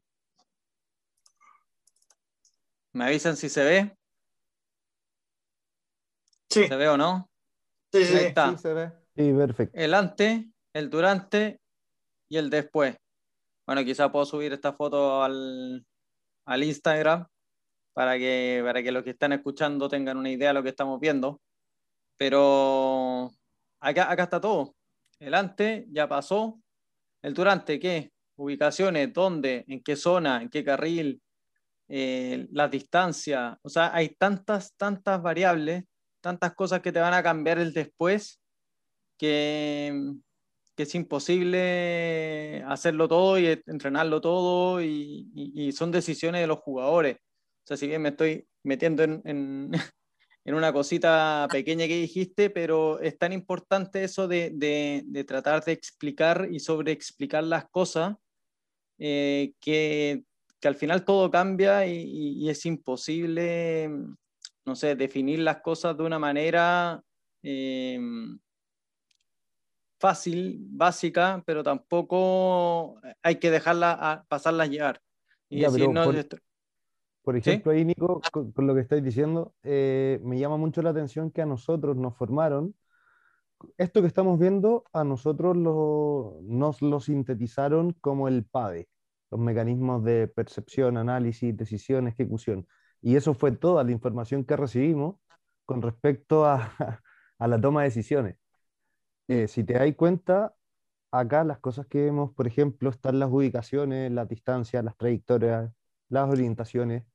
Es mucho aquí, están, aquí están los círculos que hablaba Cristian antes, ayuda mutua, ayuda mutua, cooperación, aquí están los, los círculos, aquí se ve el, el que ¿Ven el mouse o no? Ahí tenéis tres tipos de apoyo, por ejemplo. Sí, perfecto, perfecto, sí se ve. Dale. Lo que ocurre, lo que ocurre, lo que ocurre con respecto a esto es que, que claramente hay una, hay un universo dentro de la posible, em, del posible ejercicio del análisis que es bastante difícil por no caer en el reduccionismo, eh, abrazar la totalidad de los elementos.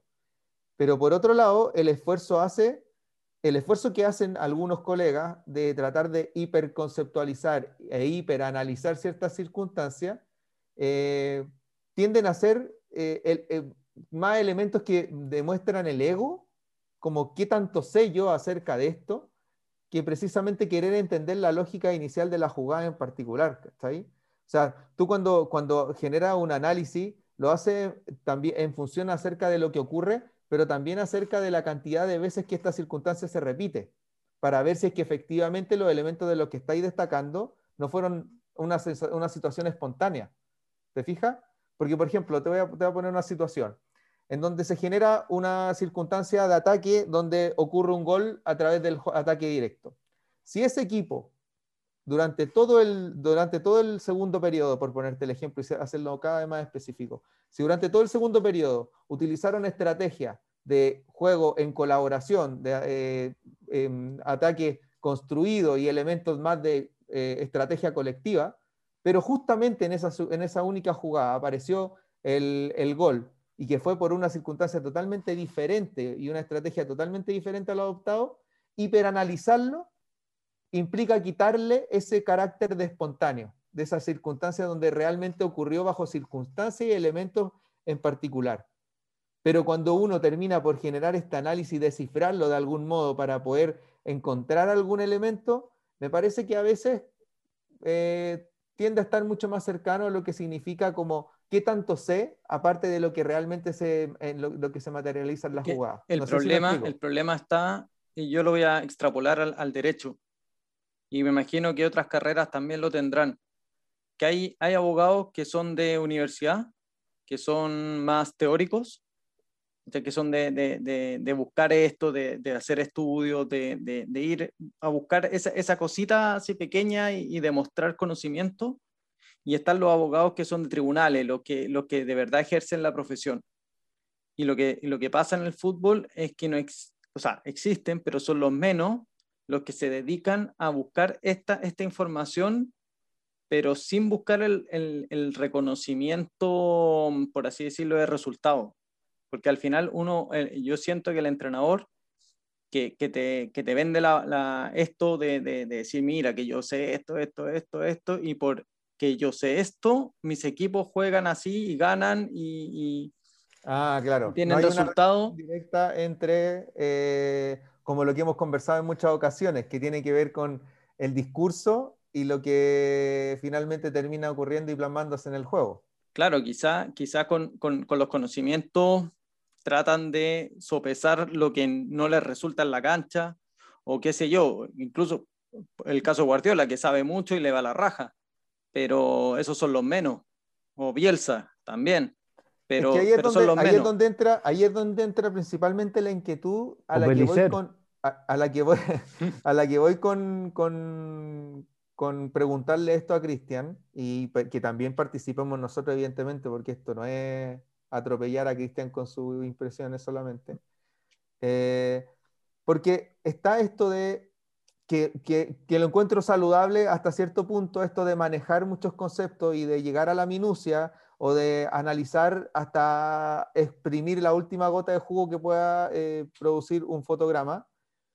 Pero cuando tengo que transferir esto a través de los elementos y las estrategias que yo domino de la comunicación para que quienes tienen que llevar a cabo todas estas circunstancias lo hagan, finalmente eh, eh, moviéndome en esa esfera del hiper, de estar muy alejado o de elevarme demasiado, al mismo tiempo me alejo de la comprensión de quienes no necesariamente tienen que manejar específicamente cada uno de estos conceptos. O, estoy, o, no están de acuerdo con lo que estoy diciendo. Porque podemos, podemos discutir acerca de la necesidad de que un futbolista sea em, un, un máster en cuanto al conocimiento hiperconceptual de los elementos del juego. Pero en concreto, ¿qué es lo que necesitamos del, del, trabajo de la semana? Que sea capaz de generar la mayor cantidad de experiencias posibles para que pueda en fracciones de segundos tomar decisiones o quizás ni siquiera tomarla, hacerla, ejecutarla, en base a una eh, idea que ojalá sea lo más común posible para los 11 que están dentro y los 4 que están fuera. Entonces, cuando terminamos por eh, generar esta barrera que nosotros pensamos que se transforma en una especie de nebulosa de conocimiento, lo que finalmente termina a ser, para a mi juicio, y aquí yo lo puedo poner como debate, generamos una, en vez de una nebulosa de conocimiento, es una especie como de niebla eh, obstaculizante, donde finalmente los conceptos se terminan por perder, terminamos de eh, generar poca comunicación o una comunicación ineficiente con quienes, a quienes dirigimos, ni tampoco nos damos a entender entre nuestros pares, ni menos a nuestros dirigentes que casualmente en España y en Chile tenemos la misma circunstancia en donde las dirigencias son poco futbolizadas. Entonces, ¿qué opinan respecto a usted? Yo te comento, es fundamental adaptar también al conocimiento de juego que tengan. Eh, a ver, en conversaciones Pablo Aymar decía que él nunca pues, eh, ha sabido lo que es un tercer hombre, sino que lo ha jugado. Lo ha jugado. Eh, lo, que, lo que se comporta y al final lo que vamos a evaluar al futbolista es cómo juega, no lo que sabe.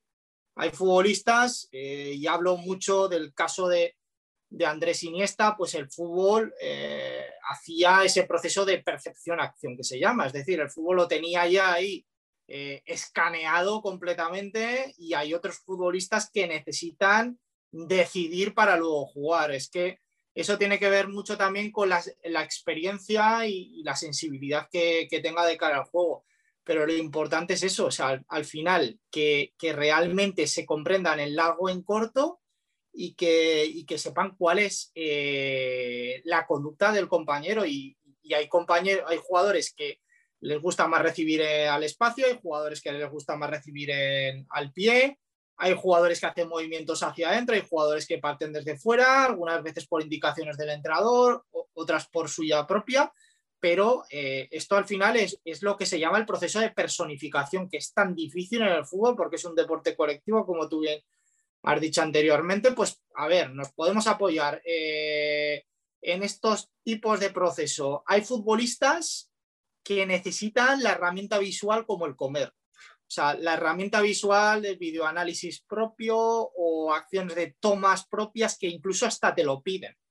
Eh, y necesitan porque está muy mal dicho lo que voy a decir, pero el futbolista causaliza los movimientos, o sea, o causaliza sus acciones a partir de imitaciones propias. Y no saben diferenciar realmente que una situación es diferente a otra. Y eso, eh, pero le crea la confianza, le crea ese vínculo a nivel de eh, ese establecimiento de que me puedo atrever a más. ¿Vale? Eh, el segundo concepto, hay futbolistas que no quieren nada la herramienta del feedback a nivel visual. ¿Por qué? Porque lo quieren trabajar al campo y si pueden ser con la máxima de situación jugadas posibles, mejor. Nos encontramos a ese tipo de futbolista que quiere un aprendizaje casi por imitación automático en herramienta visual y hay otro tipo de futbolista que lo quiere experimentar. Pero lo más importante al final es lo que sucede en el campo y, eh, las y, el sistema sobre todo propio del futbolista en su exigencia a nivel de su, autopercepción, que se conozca la, inteligencia intrapersonal que decía Howard Gardner.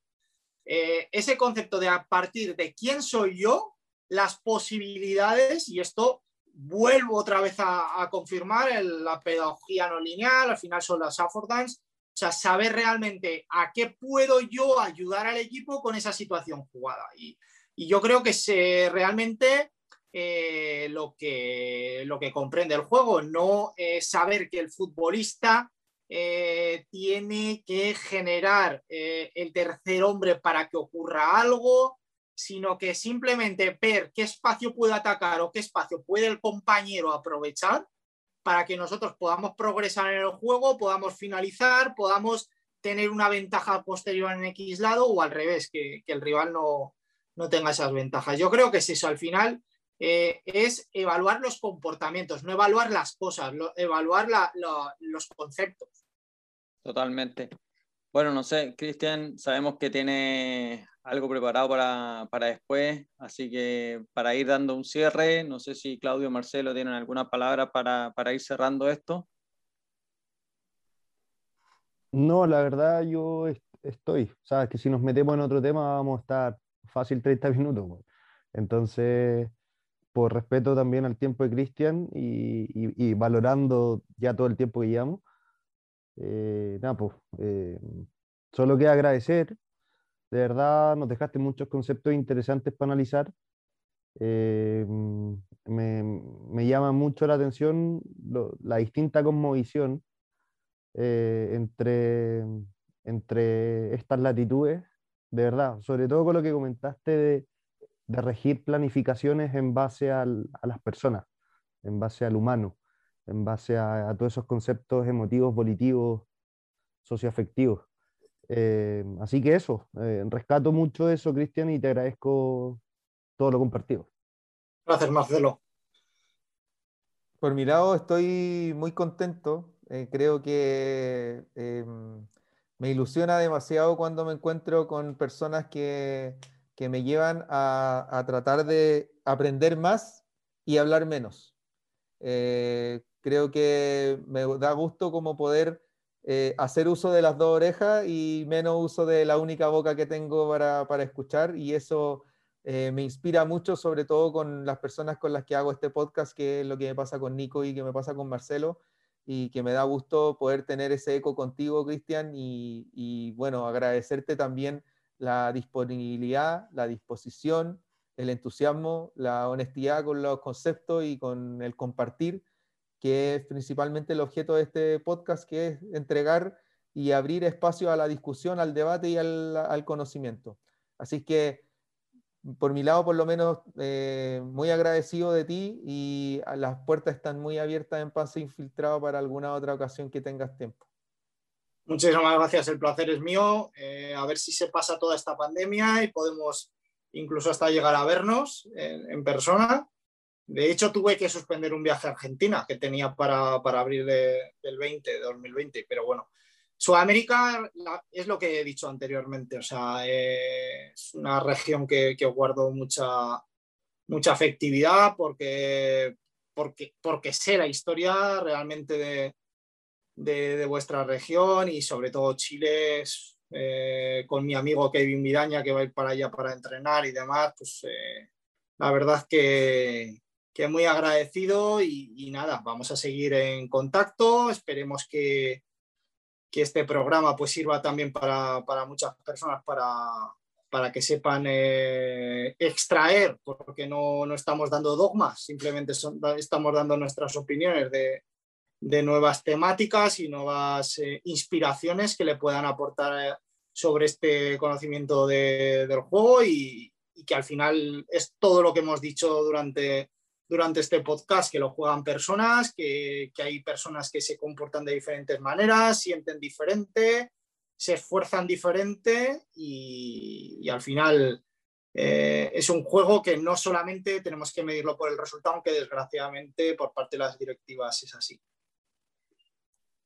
Bueno, Cristian, verdad, agradecerte por todo. Ojalá que te podamos ver en Sudamérica dirigiendo.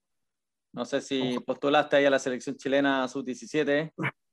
Ah, también ahora, ahora hay un, un, proceso abierto para un primer equipo en Perú de primera edición. Entonces, por lo menos oportunidades están, se están abriendo para a nivel de transparencia, que eso exigimos nosotros por lo menos, que hay, que hay tanto, todo, todo se decía entre cuatro paredes, entre amigos, y, y, qué bueno que se estén abriendo estos procesos para, para todos. Y ojalá te podamos, te podamos ver allá. Muchas gracias. Todos todo tus conocimientos. Suerte a ti también. Vale, gracias. Abrazo grande. Gracias. muy bien. Chao, chao. Chao, chao.